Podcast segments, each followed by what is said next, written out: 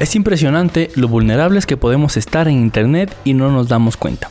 Entregamos sin revisar información en sitios web no verificados, en aplicaciones peligrosas, y luego nos quejamos de que FaceApp haya puesto una cláusula criminal en su política de privacidad. Como te prometí, hoy te voy a contar lo que FaceApp podría hacer con toda la información que recopiló de más de 150 millones de usuarios a nivel mundial. Yo soy Andrés Pérez Ochoa y bienvenido a mi podcast Round de Ideas en donde aprenderás sobre marketing, negocios y tecnología. Empezamos.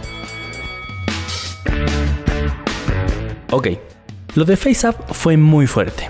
Tienen los derechos de uso de tu rostro, fotografías y toda la información generada en la aplicación para siempre y sin que tengan que pagarte nunca, aunque utilicen comercialmente toda esta información. Pero adicional a ello, ¿qué otras cosas podría hacer con toda esta información? Voy a ir de lo más básico a lo más complejo y delicado. Primero, podrían enviarte publicidad de productos, aplicaciones a través de correo electrónico o redes sociales e incluso si tienes aún instalada la aplicación con notificaciones push. 2. Podrán alquilar las bases de datos para marketing directo a terceros. Imagina que eres el dueño de una farmacéutica que quiere lanzar su crema antiedad.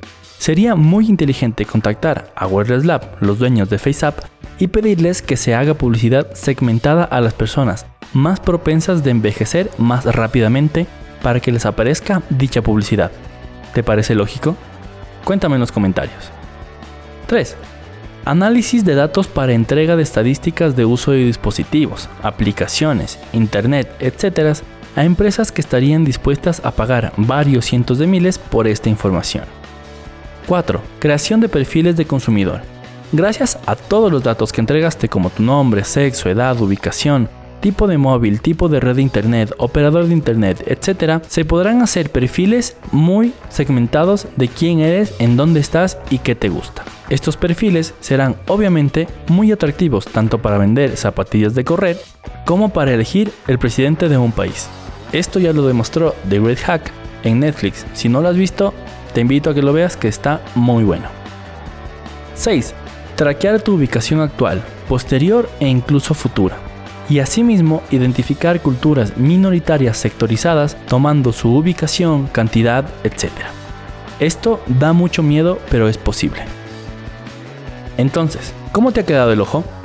Espero que después de saber todo esto analices un poco mejor las aplicaciones que descargas, usas y recomiendas. Y si te ha gustado este episodio, compártelo con tus amigos para que discutan qué otras acciones se podrían hacer con todos los datos recolectados por FaceApp. También te invito a visitar mi página web www.andyperezc.com y a seguirme en LinkedIn, Facebook o Instagram como Andy Pérez S.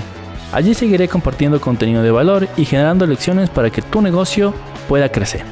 Hasta pronto y recuerda que emprender es la tarea de aprender todos los días. Un abrazo.